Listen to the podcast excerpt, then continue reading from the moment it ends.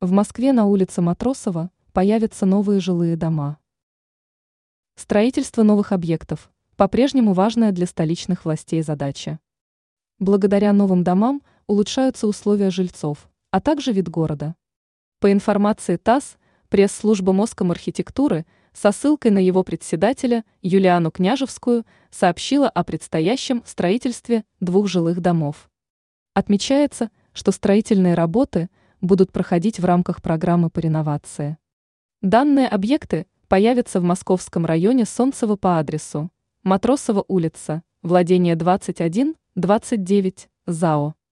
Известно также, что площадь объектов составит порядка 83 тысяч квадратных метров. По словам Княжевской, строительство домов будет выполнено с учетом всех нормативов.